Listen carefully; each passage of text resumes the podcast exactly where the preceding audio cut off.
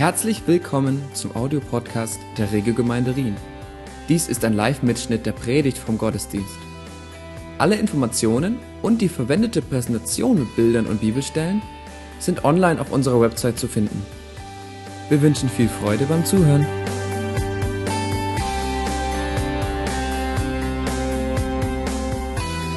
Wir befinden uns äh, seit zwei Wochen in einer neuen Predigtserie, die heißt Kultur des Königs.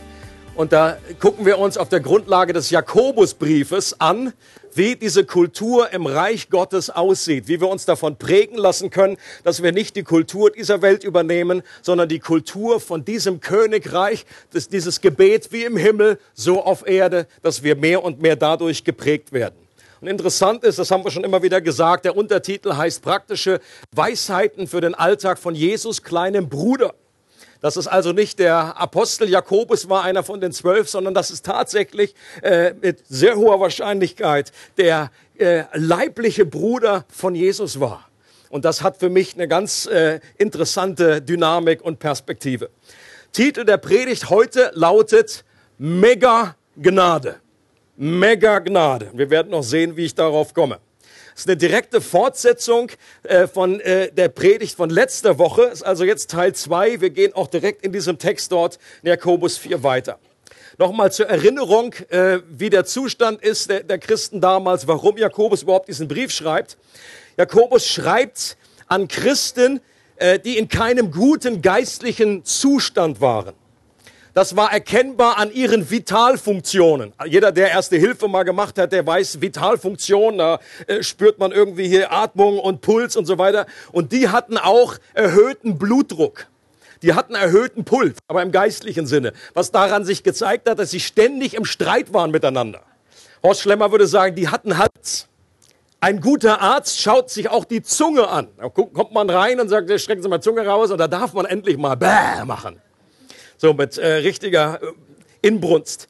Und Jakobus schaut auch auf die Art, auf ihre Zunge, auf die Art, wie sie redeten. Hieran erkennt Jakobus auch, dass ihr geistliche Gesundheit, dass es da nicht wahnsinnig gut drum stand. Und er schaut sich auch ihre geistliche Temperatur an und konnte daran erkennen, dass ihre Liebe zu Gott und zueinander erkält, äh, nicht erkältet, sondern erkaltet war. Und Jakobus stellt die Diagnose, dass ihr, dass ihr grundsätzliches Problem eine gelebte Unabhängigkeit von Gott war. Er stellt die Diagnose, dass, dass es, und diese war erkennbar durch Gebetslosigkeit. Sie wandelten nicht bewusst im Geist, was dazu führte, dass ihre alte gottlose Natur wieder die Überhand gewann und sie wieder nach den Werten dieser Welt lebten. Und Jakobus nimmt kein Blatt vor den Mund, wenn er ihnen sagen muss, dass viele von ihnen in einem geistlichen Ehebruch leben. Warum? Weil ihr Herz anderen Liebhabern nachläuft und sie dem Gott, der sie erkauft hat, untreu geworden sind. Sie flirten mit der Welt, indem sie nach weltlichen Werten und Maßstäben leben und sich wieder und wieder mit der Welt anfreunden, was dazu führte, dass Gott selbst ihnen widersteht und ihre Gebete nicht beantwortet werden. Und Gott tut das nicht etwa, weil er ein machtbesessener Egomane ist, sondern, wie er das ausdrückt, er ein Bräutigam ist, der sich voller Liebe nach der Beziehung zu seiner Braut sehnt. Doch Jakobus bleibt nicht bei der Diagnose, bei den Bad News stehen, sondern erinnert sie auch an das Heilmittel.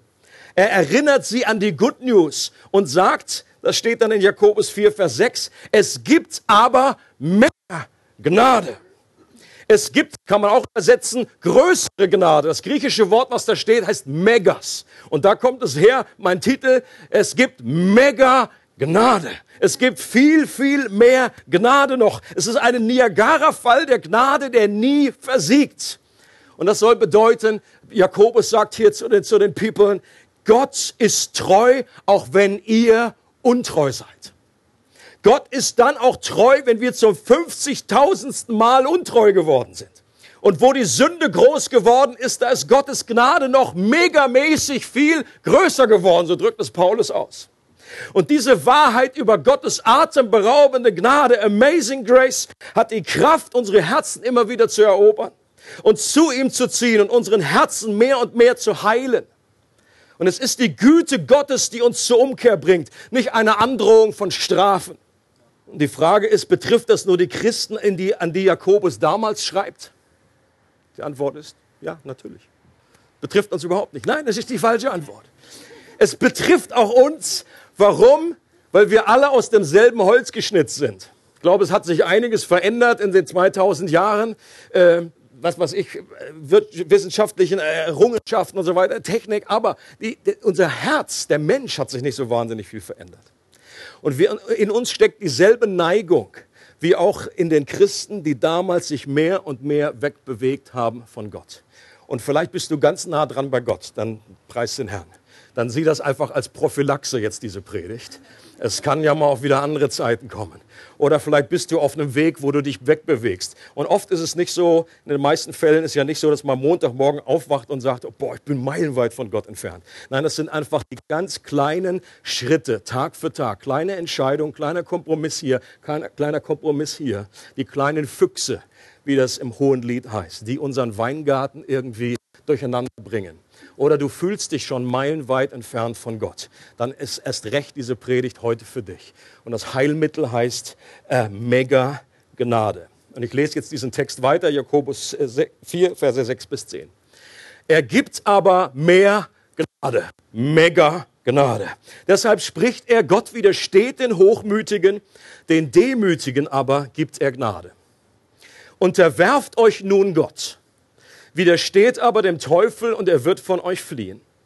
Naht euch Gott und er wird sich euch nahen. Säubert die Hände, ihr Sünder, und reinigt die Herzen, ihr Wankmütigen. Fühlt euer Elend und trauert und weint. Euer Lachen verwandle sich in Traurigkeit und eure Freude in Niedergeschlagenheit. Demütigt euch vor dem Herrn und er wird euch erhöhen. Jakobus spricht hier von einer Voraussetzung, um diese Mega-Gnade zu erhalten.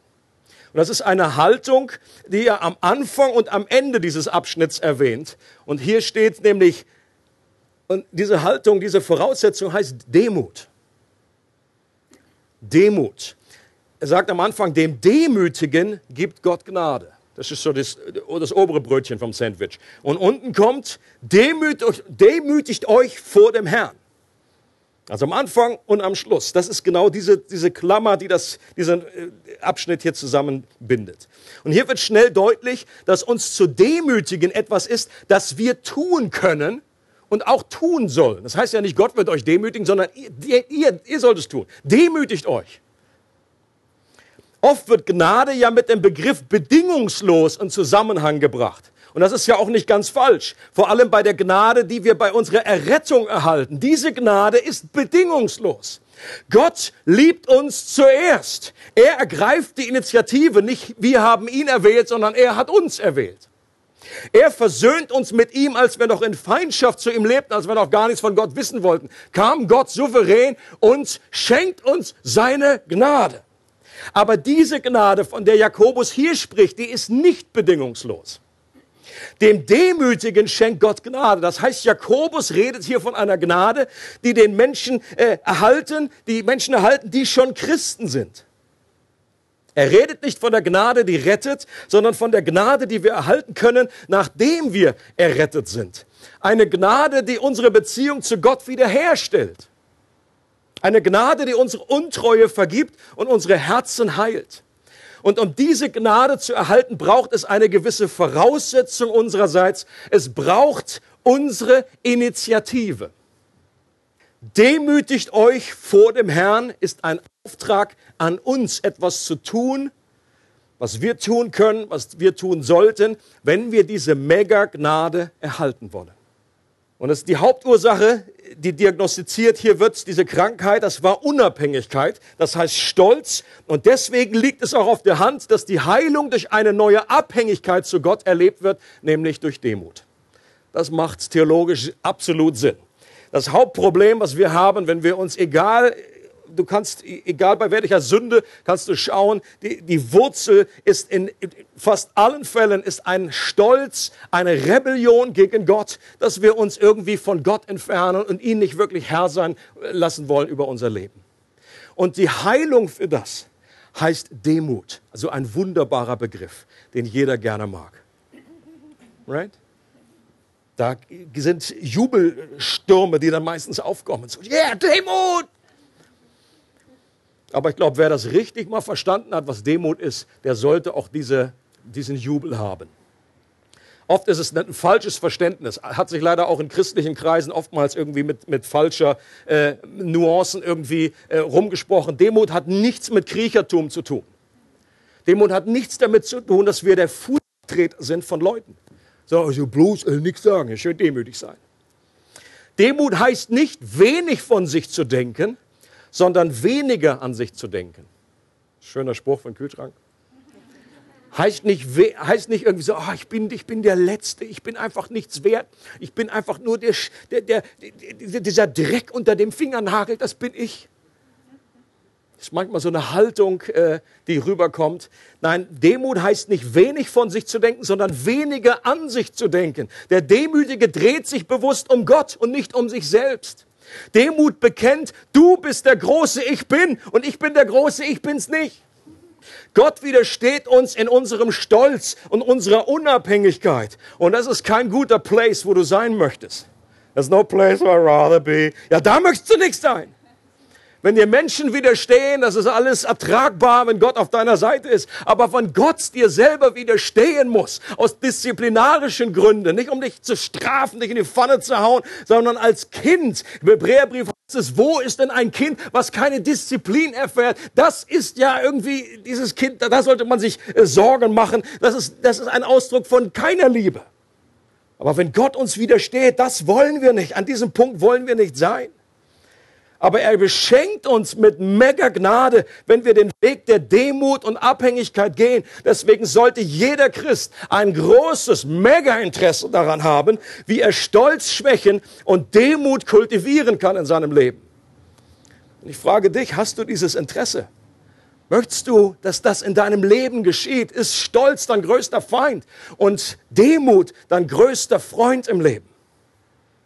Ich habe jetzt mal prophetisch für euch abgenickt. Der Textabschnitt, der jetzt kommt, hilft uns dabei, weil er durchbuchstabiert, was es bedeutet, sich zu demütigen. Wie geht das praktisch? Demütigt euch vor dem Herrn. Das ist ja so ein wunderschöner biblischer Ausdruck. Und danach dann geht man nach Hause und sagt, ja, jetzt, äh, wo soll ich jetzt anfangen? Was soll ich jetzt machen? Wie demütige ich mich denn? Und es gibt hier drei Punkte, die wir durchgehen. Und das erste lesen wir, diesen ersten Imperativ heißt, unterwerft euch nun Gott, widersteht aber dem Teufel und er wird von euch fliehen. Unterwerft euch nun Gott, widersteht aber dem Teufel und er wird von euch fliehen. Das ist Schritt Nummer eins, wie wir uns ganz praktisch demütigen können vor Gott. Sich zu unterwerfen oder auch unterordnen. Und das klingt ja nicht so wahnsinnig prickelnd, dieses Wort. Stimmt's? Und ich glaube, das war für die damaligen Ohren sicherlich ähnlich populär, wie das für unsere Ohren heute ist. Den Vorteil, den die Menschen damals sicherlich hatten, war, dass sie in einer Welt lebten, in der es selbstverständlich war, dass es einen König gibt, dem man sich unterwirft, dem man sich unterordnet, dem man Gehorsam schuldet. Das ist in unserer heutigen Gesellschaft nicht mehr so selbstverständlich. Wir müssen uns da erstmal reindenken. Wir haben ein völlig anderes Weltbild. Wir leben da in der Demokratie und in der Schule wird uns schon beigebracht, du musst einfach selber sagen, was du willst. Und da gibt es keine Lektion irgendwie so in der Grundschule, die sagt einfach, du, du dem Staat, dem soll man gehorchen, soll man sich die Steuern zahlen. Jetzt habe ich nicht mitgemacht. Gibt es, glaube ich, heute auch noch nicht, in der Schweiz auch nicht. Und in einer Hinsicht gilt das eben auch für Gott. Er ist der König der Könige, dem wir uns unterwerfen sollen, dem wir Gehorsam schulden. Mit Jesus ist ein neues Königreich auf diese Erde gekommen und die Kultur in diesem Königreich ist geprägt von Gehorsam und Unterordnung. Das König Jesus bestimmt, was geht und was nicht geht. Doch das Überraschende an seinem Reich ist, dass König Jesus seine Untertanen nicht durch Zwang unterwirft, dass er nicht mal Gehorsam einfordert, indem er mit Strafen droht, sondern dass er will, dass wir uns ihm freiwillig aus Liebe unterwerfen. Das ist der Riesenclou. Das ist die Riesenveränderung, die es bei keinem anderen König gibt. Dass wir ihm gehorchen, weil wir überzeugt sind, dass es das Beste für uns ist. Wir folgen einem König, der zum Sklaven wurde, der seine Macht dadurch demonstrierte, dass er sie eben nicht einsetzte. Erinnert euch, als Jesus abgeführt wird und dann Petrus versucht alles Mögliche, um das zu verhindern. Und Jesus sagt zu ihm, ich glaubst du nicht, glaubst du nicht, Petrus, dass ich den Vater bitten könnte und er würde mir Legionen Engel schicken. Und das hätte hier alles ein Ende.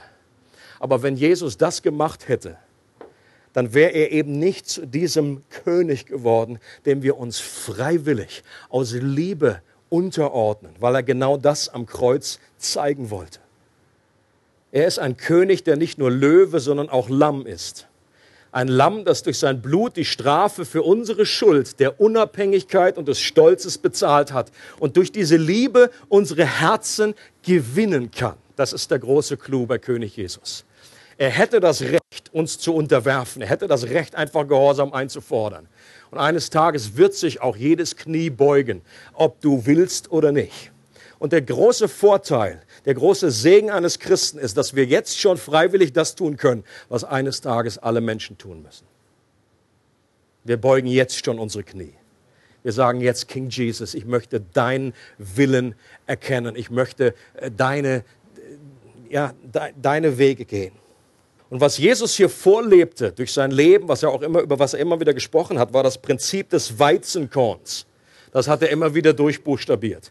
Johannes 12, kurz vor seinem Tod, sagt Jesus, ich sage euch, wenn das Weizenkorn nicht in die Erde fällt und stirbt, bleibt es ein einzelnes Korn. Wenn es aber stirbt, bringt es viel Frucht. Genau deswegen ist Jesus gestorben, weil er nicht wollte, dass sein Leben einfach alleine bleibt, sondern dadurch, dass sein Leben wie ein Weizenkorn gestorben ist, sitzt du hier heute gibt es Millionen von Christen auf der ganzen Welt. Gibt es Menschen, die freiwillig das sehen und die durch diesen Akt der Liebe ihre Herzen gewonnen werden und wir ihm freiwillig folgen wollen. Aber Jesus sagt, das ist nicht nur ein Prinzip für ihn, sondern es ist auch ein Prinzip für alle von uns. Wer, wem sein eigenes Leben über alles geht, der wird es verlieren. Wer aber in dieser Welt sein Leben loslässt, der wird es für das ewige Leben in Sicherheit bringen. Und dieses Prinzip des Weizenskorns ist es auch, was in der Wassertaufe zum Ausdruck kommt. Okay? Wenn du dich taufen lässt, meistens oder im, im besten Fall am Beginn des Lebens, äh, wo du neues Leben bekommen hast, wo du sagst, Jesus, ich möchte, dass du mein Herr wirst. Ich möchte einfach mich identifizieren mit deinem Tod und deiner Auferstehung. Ich möchte meine eigenen Vorlieben, meine eigenen Ziele, das möchte ich alles begraben und ich möchte auferstehen und jetzt für dich leben. Leute, das ist ein so starker Ausdruck. Wer das noch nicht erlebt hat in seinem Leben, möchte dich herzlich einladen, dass du dich heute entscheidest und sagst, beim nächsten Tauftermin bin ich dabei. Wenn du es gar nicht mehr abwarten kannst, dann taufe ich dich heute Nachmittag noch in der Badewanne. Weil das etwas ist, auch das ein Gehorsamsakt. Jesus sagt, wer glaubt und getauft wird. Das ist eigentlich ganz schlicht. Nur wir haben manchmal so die, die Fähigkeit, irgendwie so, oh ja, ich habe dir noch 10.000 andere Auslegungen gelegen und so, wer weiß und hin und her. Das ist eigentlich ganz einfach. Und ich sage es immer wieder, Gottes Liebessprache ist Gehorsam. Aber dieses einfach nur am Beginn seines Lebens, diese, diese, so, so wichtig wie das ist, da ist überhaupt der Beginn von dem, das ist die Tür, durch die du gehst. Aber damit bleibt es, dabei bleibt es nicht. Jesus sagt, wir müssen unser Kreuz täglich auf uns nehmen. Das ist eine Entscheidung, die wir immer wieder, möglichst täglich nachvollziehen sollten. Eine grundsätzliche Entscheidung, die sich in vielen kleinen Entscheidungen im Alltag jeden Tag neu bewähren muss. Vertraue ich Gott am Montag? Gehorche ich ihm auch am Dienstag? Gut, Mittwoch kann ich schon mal Pause machen, aber dann Donnerstag wieder. Und dann auch in Bereichen, in denen meine Gefühle das vielleicht ganz anders sehen als Gott. Das ist doch manchmal das Problem so allgemein gesprochen, sagt, Gott, ich folge dir, ich gebe mein, wir, wir haben das gerade gesungen, at the cross, I surrender my life. Das lässt sich schmissig singen, auch mit deutschem Untertitel noch. Und dann kommt irgendwann der Punkt, wo das abgefragt wird, in einer ganz klaren Entscheidung. Es ist einfach zu beten, Herr, dein Reich komme, dein Wille geschehe, doch dann verliebt sich jemand in jemanden, der, der diesen Glauben nicht teilt.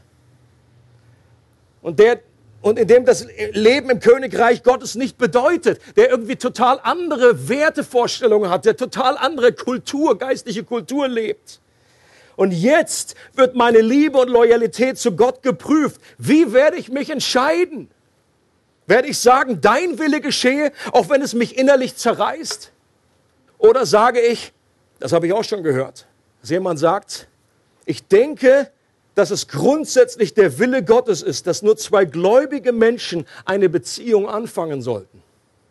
Aber ich glaube, was ich erlebe, ist, dass ich, es ist in meinem Fall eine Ausnahme ist. Oder wenn ich das höre, dann zerreißt mir das auf das Herz. Weil ich ganz genau weiß, das ist ganz dünnes Eis. Warum sollte Gott irgendwie Ausnahmen machen für besondere, äh, wenn wir diese Worte schon formulieren, sollten einfach alle Kronleuchter angehen, alle Warnlampen angehen. Dass wir hier nicht, dass Gott hat einen allgemeinen Plan für Menschen. Es gibt kein Ansehen der Person und Gott möchte uns bewahren, damit wir nicht falsche Wege gehen. Manchmal wird sogar gesagt, ich habe auch darüber gebetet und ich habe Frieden über diese Entscheidung. Könnte es sein, dass das ein trügerischer Frieden ist? Könnte es sein, dass sich auch der Teufel als Engel des Lichts verstellt, um uns irgendwie den Eindruck zu, zu geben, ja, das ist jetzt die richtige Entscheidung? Wir müssen dem Wort Gottes mehr vertrauen als unseren eigenen Emotionen und Gefühlen in so einer Entscheidung. Jemand hat mal gesagt, vielen falschen Entscheidungen geht eine direkte Gebetszeit voraus. Wenn wir nämlich den Willen Gottes erbeten wollen für eine Sache, die Gott schon ganz klar in seinem Wort offenbart hat, dann ist das meist nur eine fromme Form des Ungehorsams. Okay, in anderen, in anderen Geboten machst du das ja auch nicht. Wenn du irgendwie überlegst, boah, ja, nervt mich ja, soll ich ihm eine reinhauen? Und dann betest du drüber, Herr, ich weiß grundsätzlich nicht, aber soll ich ihm jetzt eine reinhauen? Es fühlt sich einfach so gut an. Oder wenn das iPhone das deines Nächsten klaust. Herr, ich weiß grundsätzlich, du sollst nicht stehlen, aber ich glaube, es ist eine Ausnahme. Mir hat jemand neulich Geld geklaut. Das ist nur rechtens. Ich sollte mir das etwas zurückholen. Natürlich ist es geht es nicht. Und Leute, gerade in diesem, in den Beziehungskisten, wenn es darum geht, eine Entscheidung zu treffen, mit wem du dich befreundest, mit wem du dich verlobst, mit wem du letztendlich dann zusammen äh, eine Ehe äh, eingehst. Ich glaube, es gibt da keinen Bereich in unseren Breitengraden, wo so viele irgendwie Schiffbruch erleiden. Und bricht mir das Herz. Jedes Mal, wenn, wenn, wenn, wenn Menschen sich an diesem Punkt falsch entscheiden. Und natürlich, Gottes Liebe ist immer noch da. Seine Vergebung ist da. Seine Gnade wartet auf dich. Aber du kannst dich selber an einen Ort manövrieren, wo du selber irgendwie feststeckst und irgendwie äh, in einer Sackgasse bist und nicht mehr richtig weiter wachsen kannst in deinem Leben. Und Gott ruft dich zurück. Gott ruft zu sagen, es gibt mehr Gnade. Ich möchte, dass ich deine erste Liebe bin im Leben.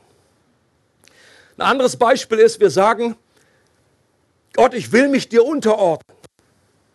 Und plötzlich dämmert es uns, dass das bedeutet, dass wir uns auch den Autoritäten unterordnen sollen, die Gott anderen Menschen über uns anvertraut hat.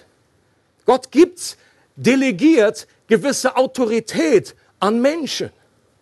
Und da zeigt es sich, äh, vor Gott zu sagen, Gott, ich ordne mich dir unter, das ist viel einfacher. Und plötzlich äh, äh, dämmert es dir, dass das auch für deine Eltern gilt. Oh. Böse, böser Pastor. Dass wir uns hier Eltern unterordnen sollen, ihnen gehorchen sollen.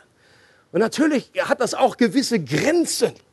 Das ist mir völlig klar. Äh, auch Paulus sagt, wir, wir, wir gehorchen Menschen, die Apostel damals, die gehorchten die ihre, äh, den politischen Führern, solange das sich nicht, das, das nicht kollidiert mit dem Willen Gottes. Es ist wichtiger, Gott zu gehorchen als Menschen, das ist schon klar. Aber trotzdem gilt das grundsätzliche Prinzip, dass wir unsere Eltern ehren sollen, dass wir ihnen gehorchen sollen, dass wir ihnen Respekt zollen. Das ist die Kultur des Reiches Gottes. Und ähnliches gilt auch für Leiterschaft innerhalb einer Gemeinde. Und ich habe mal den Mut, das selber auszusprechen, weil ich selber Leiter bin. Weil ich nicht von mir selber erzähle, sondern auf der Grundlage des Wortes Gottes. Da ist meine Autorität. Und nicht, weil ich selber jetzt sagen möchte, bitte äh, gehorcht und fügt euch euren Leitern, heißt es in dem Wort Gottes. Und auch da gibt es natürlich Grenzen. Auch da weiß ich ganz genau, das ist alles nicht so einfach, wie das auf dem Blatt Papier steht. Da sind einfach das Vertrauen in Bruch gegangen. Da hat man auch Dinge erlebt, die ungut waren. Da ist Missbrauch geschehen, auch von Leiterschaft. Ist mir alles klar. Nur, das führt nicht dazu, dass jetzt Gottes Prinzip irgendwie auf den Kopf gestellt wird. Sagt, ah, oh, komm, das äh, war ein Versuch, das, das machen wir jetzt anders. Machen wir irgendwie ganz flache Leiterschaft. Flach, flach, flach. Da ist überhaupt nichts mehr an Autorität. Und ich glaube, wir brauchen dieses, äh, dieses Bewusstsein, diese Erkenntnis. Und das ist radikal, was, was das Wort Gottes von uns erwartet. Und das ist brutal, nicht nur, weil es unserer alten Natur zuwiderläuft, und die dagegen, weil die dagegen aufbegehrt, sondern weil es auch einen Feind unserer Seele gibt, der auf jeden Fall verhindern will, dass wir auf diesem schmalen Weg Fortschritte machen. Es heißt hier, widersteht dem Teufel und er wird von euch fliehen. Das haben wir gerade gelesen. Und diese, dieser Vers enthält eine gute Balance. Die Balance ist in der Art, dass, dass wir realisieren müssen, der Teufel ist real, ist keine Witzfigur. Es gibt den Teufel, es gibt diese dämonische Kraft, es gibt jemanden, der gegen uns ist, der Pläne schmiedet, wie er uns zu Fall bringen kann. Wir dürfen ihn nicht ignorieren. Doch wir sind ihm nicht hoffnungslos ausgeliefert. Das ist die andere Seite, die das wieder ausbalanciert. Wir können ihn durch Gottes Kraft widerstehen und er wird von uns fliehen. Das heißt, wir müssen seine Kraft nicht überbewerten. C.S. Lewis hat ja gesagt, der Teufel schickt seine, seine äh, falschen Lehren immer paarweise. Die kommen immer irgendwie in zwei verschiedene Kategorien, ja, entweder Unterbetonung oder Überbetonung. Und manche, die, die, die ignorieren den Teufel komplett und andere, die schwätzen nur den ganzen Tag vom Teufel. Und hier ist super zusammengebracht. Flieht eben, widersteht dem Teufel und er wird von euch fliehen. Der zweite Punkt, der Imperativ, den wir hier sehen, ist, naht euch Gott und er wird sich euch nahen. Auch hier ist wieder unsere Initiative gefragt. Wer muss das tun? Wer, ist hier, wer wird hier beauftragt? Wir. Wir sollen uns Gott nahen. Es steht hier nicht, Gott naht sich uns und dann nahen wir uns. Nein, naht euch Gott und dann naht er sich zu euch. Und es stimmt, dass wir Gott lieben, weil er uns zuerst geliebt hat. Doch hier geht es um eine konkrete Aufforderung an Christen, die Gott schon kennen. Wie können wir uns Gott nahen? Indem wir das tun, was alle Christen die Jahrhunderte lang getan haben. Wir nahen uns Gott, indem wir gezielte Zeit mit dem Wort Gottes verbringen und die frohe Botschaft des Evangeliums ganz konkret in jeden einzelnen Bereich unseres Lebens anwenden. Und indem wir unsere Beziehung zu Gott bewusst pflegen und mit ihm über das reden, was wir gemeinsam tun. Und das nennt man auch beten. Okay?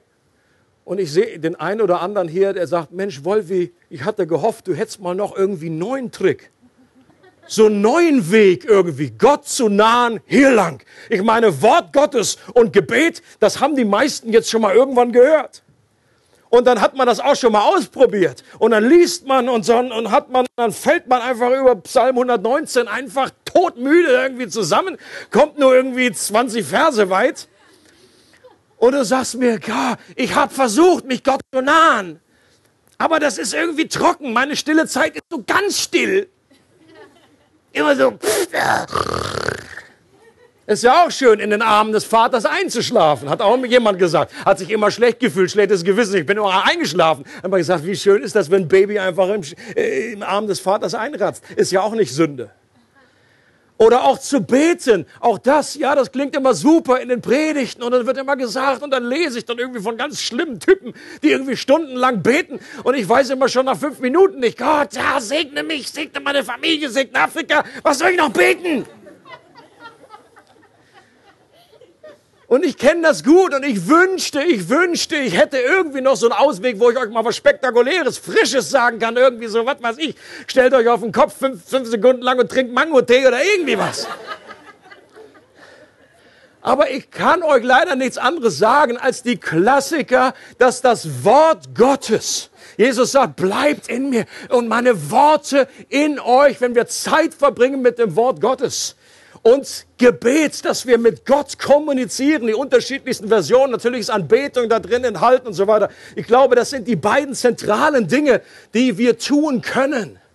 Und wenn ich es vergleiche mit normalem uns ernähren, dann ist das ja auch nicht so spektakulär, wenn ich sage, okay, unser Grundnahrungsmittel sind Brot und Wasser.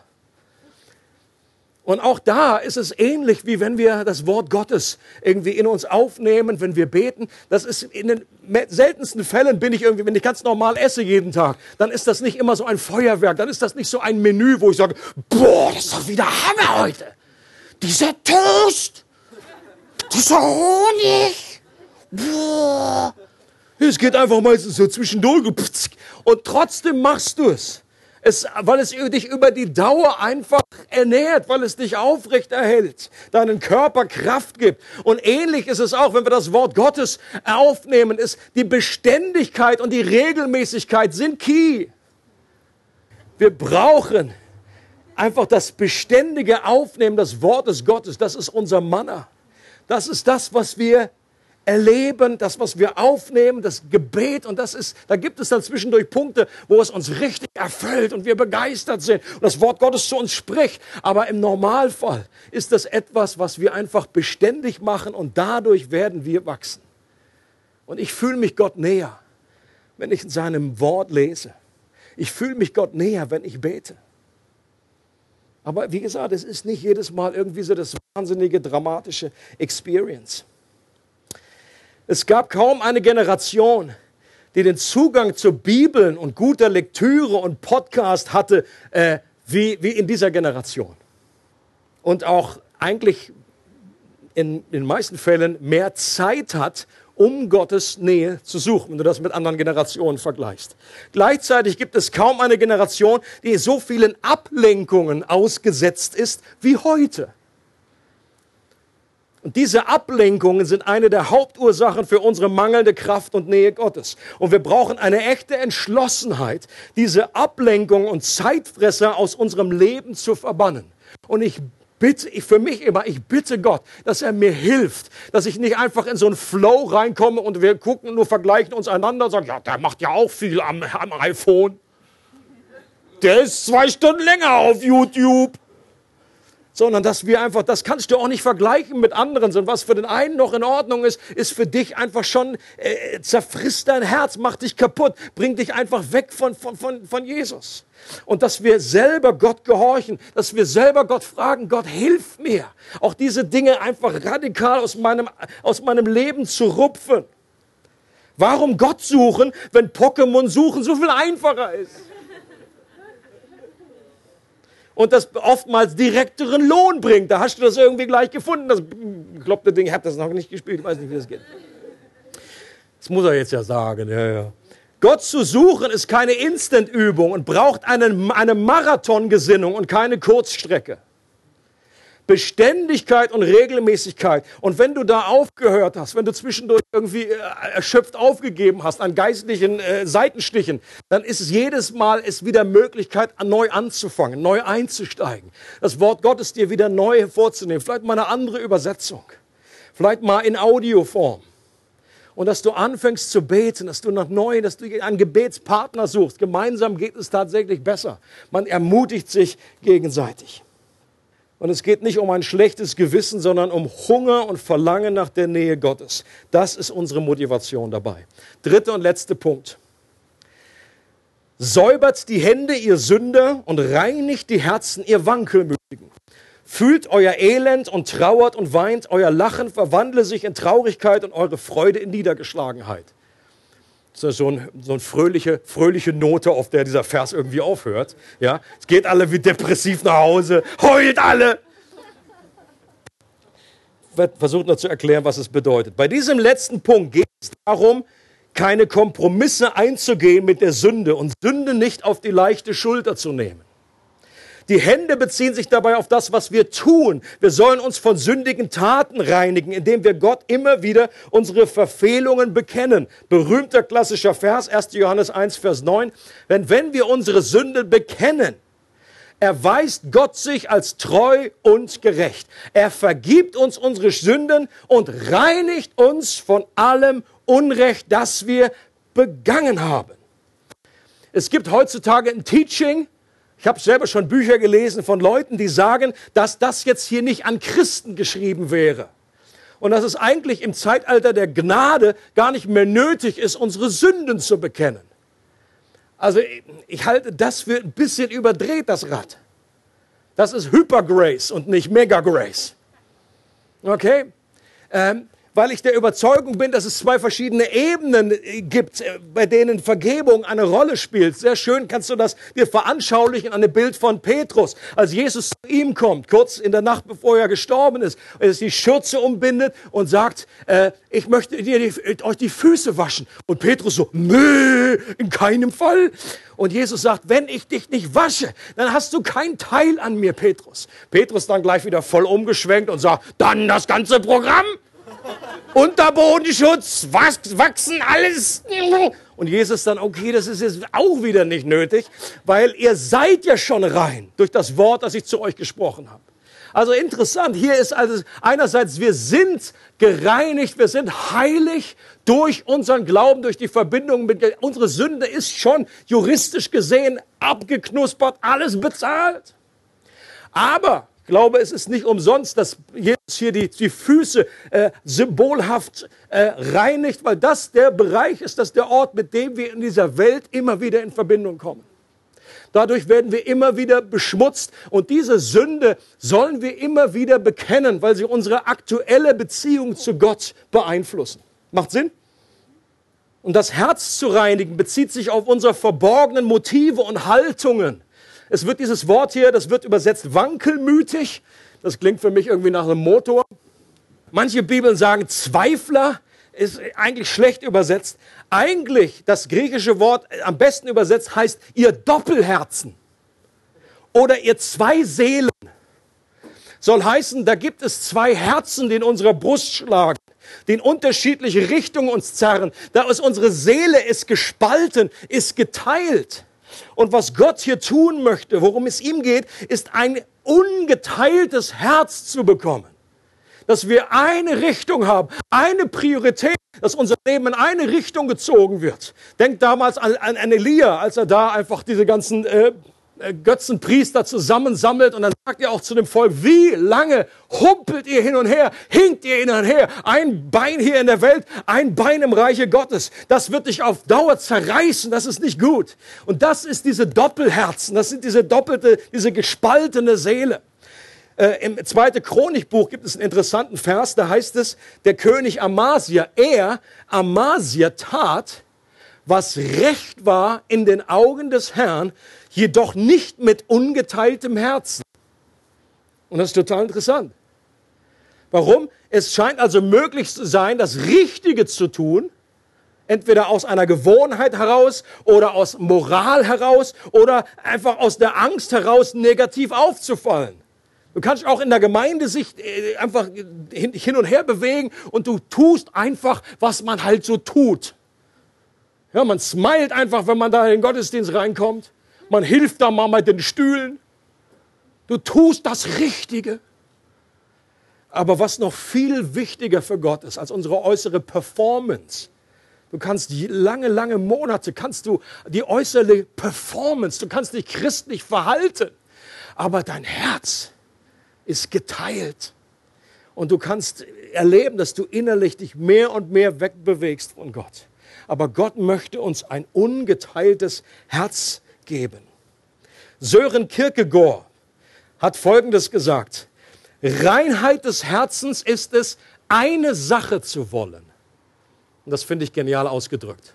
Weil wenn wir an Reinheit des Herzens denken, denken wir automatisch, ja, dass wir einfach keine unreinen Gedanken haben, dass wir keine Pornoheftler anschauen, dass wir irgendwie nicht böse über andere Menschen denken und so weiter. Natürlich ist das alles Teil von dem. Aber das ursprüngliche Problem ist einfach, dass unsere Herzen geteilt sind. Dass unsere Liebe, unsere Leidenschaften nicht in der richtigen Ordnung sind. Davon hat Augustin gesprochen, der Kirchenvater. Er hat gesagt, dass unsere Leidenschaften neu priorisiert werden müssen, neu geordnet werden müssen. Das ist, was Gott in unserem Herzen tun möchte. Und es geht darum, dass die Liebe zu Gott die erste und überragende Leidenschaft unseres Lebens wird.